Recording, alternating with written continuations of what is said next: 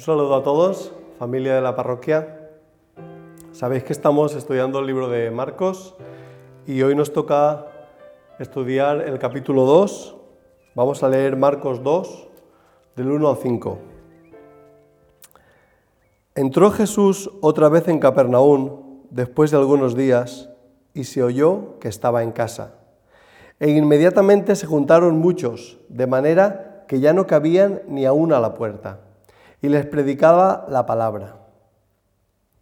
Entonces vinieron a él unos trayendo un paralítico que era cargado por cuatro. Y como no podían acercarse a él a causa de la multitud, descubrieron el techo de donde estaba y haciendo una abertura bajaron el lecho en el que yacía el paralítico. Al ver Jesús la fe de ellos, dijo al paralítico, Hijo, tus pecados te son perdonados. Y yo quería que analizáramos un poquito esta historia y viéramos algunas cosas. La verdad es que puestos en situación, era, supongo que era increíble ver en vivo a Jesús, oírlo predicar, y así estaba, estaba la casa, ¿no? Llena. Y bueno, nos dice la Biblia que, que vinieron a él cuatro. Y yo quería que, que analizáramos un poquito a estos cuatro, y yo quería hablaros de cómo eran estos cuatro, de cómo eran y de qué hicieron. Y son, por decirlo así, como, dos ideas, dos pensamientos. Uno es más eh, dirigido a la iglesia en general y otro es personal. Entonces, en realidad solo quiero que veamos cómo eran y qué hicieron y creo que podemos aprender algo de ahí. Bueno, ¿cómo eran los cuatro? Yo los he llamado los cuatro con cuatro. Yo creo que tenían cuatro cosas, cuatro cosas muy importantes. Yo quiero que en esos cuatro veamos a la iglesia. Creo que está bien, creo que es correcto. ¿Qué estaban haciendo? Estaban llevando un paralítico a Jesús, estaban acercando a un necesitado a Jesús. Esa es función de la iglesia. Entonces yo quiero que en esos cuatro veamos a la iglesia y vamos a ver esta iglesia de cuatro cómo era. Lo primero que creo que tenían era creo que tenían un propósito claro y definido. Sabían lo que querían. Prueba de ello es que llegaron allí, se encontraron con la dificultad y no se fueron. Ellos habían salido de casa con una idea clara, esa persona tenía que ser capaz de llegar a Jesús, ese propósito estaba claro. No era gente que pasaba por allí o que por casualidad eh, había cogido a esa persona, no, no, porque entonces, ante la dificultad, se hubieran hecho para atrás. Otra cosa que veo que tenían, yo veo que tenían unidad. Creo que es una, una buena imagen de la unidad, un lecho, una camilla, cuatro personas, cada uno de un extremo, y a la de tres levantar y llevar y caminar en una misma dirección, ¿no? Creo que estaban puestos de acuerdo, todos a la vez. Otra cosa que creo que tenían, muy importante, yo creo que ahí había liderazgo. Porque supongo que la idea descabellada y arriesgada de abrir el techo no se les ocurrió a los cuatro a la vez. Alguien pensó, creo que las cosas creo que pasaron más o menos así. Alguien pensó, por el, por el techo, vamos a descubrir el techo, vamos a subirlo por arriba.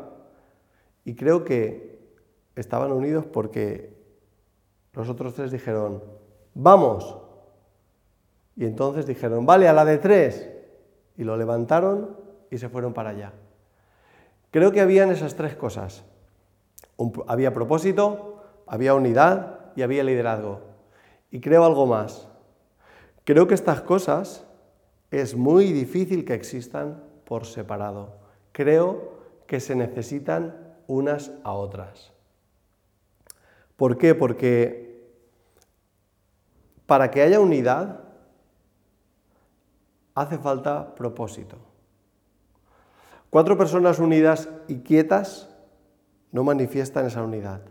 Pero tú dales una meta, dales un propósito y que caminen juntos. Ahí se puede ver que están unidos. ¿Cuándo? Cuando van a un propósito. Tú ves cuatro personas quietas y no ves que haya unidad, pero si ves una coreografía, si ves que todos desfilan juntos o hacen movimientos iguales, ahí puedes ver que hay unidad. Creo que la unidad necesita propósito. Pero es que para que haya propósito hace falta que haya liderazgo. Entonces creo que son cosas que están relacionadas. Pero yo os he dicho que os iba a hablar de cuatro cosas, me falta una es que creo que cuando existen estas cosas, provocan determinación. Determinación es la capacidad de no rendirse. Cuando, cuando tienes un grupo de personas que tienen un propósito claro, que están unidos en el propósito, donde hay liderazgo, creo que eso motiva, eso acaba resultando en que tú sabes que tu esfuerzo no va a ser perdido. Sabes que, no va a ser estéril ese esfuerzo tuyo. Entonces te animas a arrimar tu hombro a ese proyecto. Y creo que, creo que es necesario mirar esta iglesia, esta iglesia de cuatro, porque Jesús les reconoció. Jesús, fijaros lo que les dijo, viendo la fe, Jesús dijo, y viendo la fe de ellos. Entonces es una iglesia en la que quizá debemos de, mirarnos, ¿no? Y, debemos de aprender de ellos. Jesús les reconoció. Pero ahora quisiera, quisiera pasar a, a ver un poquito qué hicieron. Y esta palabra es individual, esta es para ti. ¿Qué hicieron? Bueno, lo que destaca de lo que hicieron es que superaron un obstáculo. Lo que destaca es que encontraron una forma nueva o un camino nuevo. Lo que destaca de ellos es que se arriesgaron muchísimo. Se arriesgaron muchísimo, podían no haberlo logrado después de todo, podían haber quedado en evidencia, podían haber sido malinterpretados, podían haber sido rechazados por los mismos discípulos o por Jesús. Podía haberles dicho, pero pero, ¿qué estáis montando aquí? Pero se arriesgaron, se arriesgaron mucho. Jesús podía haberlo tomado mal, el dueño de la casa podía haberlo tomado mal, la multitud podía habérselo impedido. La verdad es que se arriesgaron. Esto es lo más, para mí es lo que más resalta de este texto y de, y de lo que hicieron. ¿Cuánto se arriesgaron? Se arriesgaron muchísimo. Creo que esto no fue dar un paso de fe. Yo creo que esto es un poquito más. Creo que esto es dar un salto de fe. Es cuando saltas y no sabes cómo vas a aterrizar. Y en este salto de fe, ¿qué pasó? Bueno, es el versículo 5, lo que hemos nombrado. Dice el versículo, y viendo Jesús la fe de ellos, ah, espera, esto, esto es revelador. Resulta que la fe se puede ver.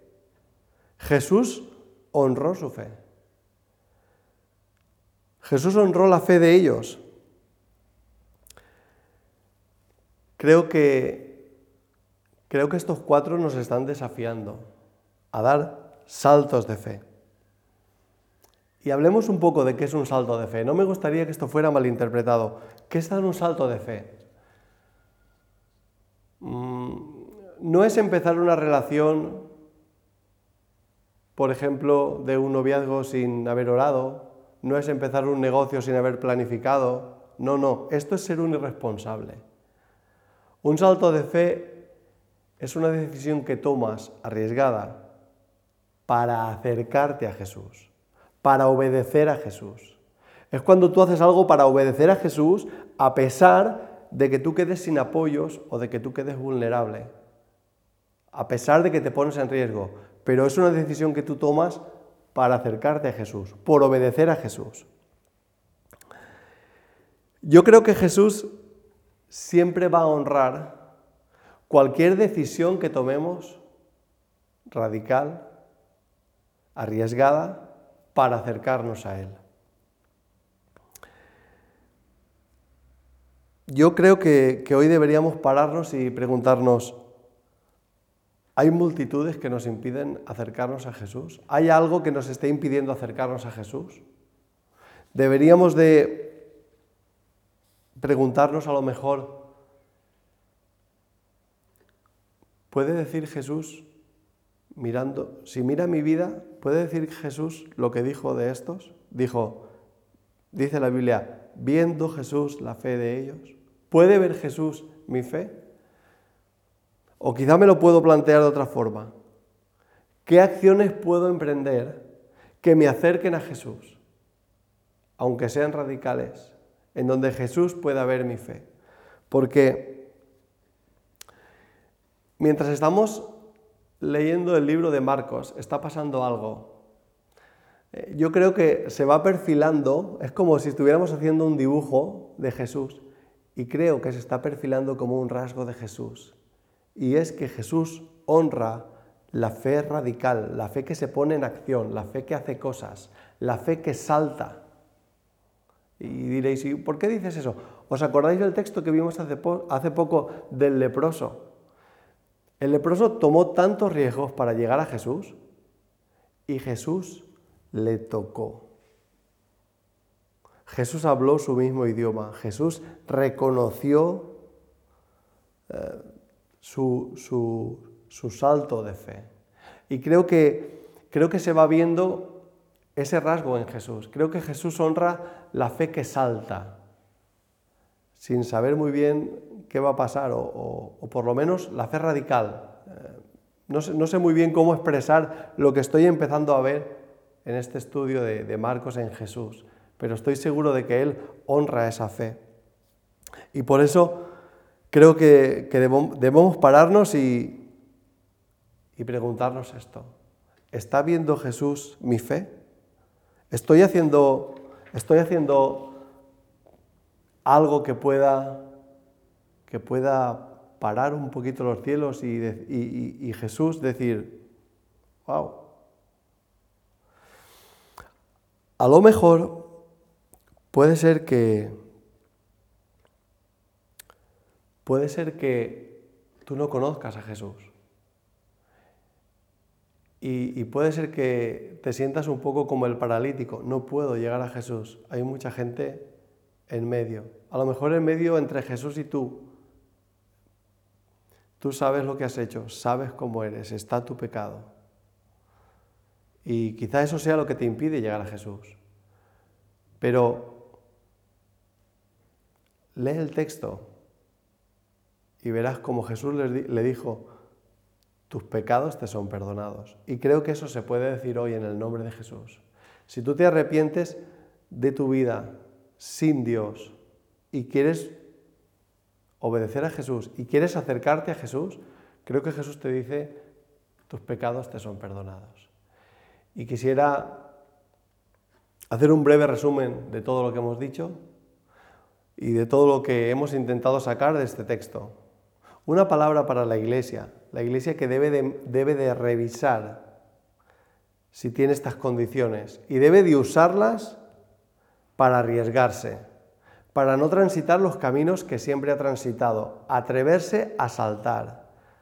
No a saltar para hacer locuras ni cosas raras, pero sí tomar cualquier riesgo que implique acercarnos más a Jesús y acercar a otros a Jesús. Y creo que en lo personal debemos ver si estamos tomando riesgos, si estamos teniendo esa vida de fe que se puede ver, que Jesús pueda ver nuestra fe. Una fe puesta en acción, una fe que actúa. Que Dios bendiga esta palabra.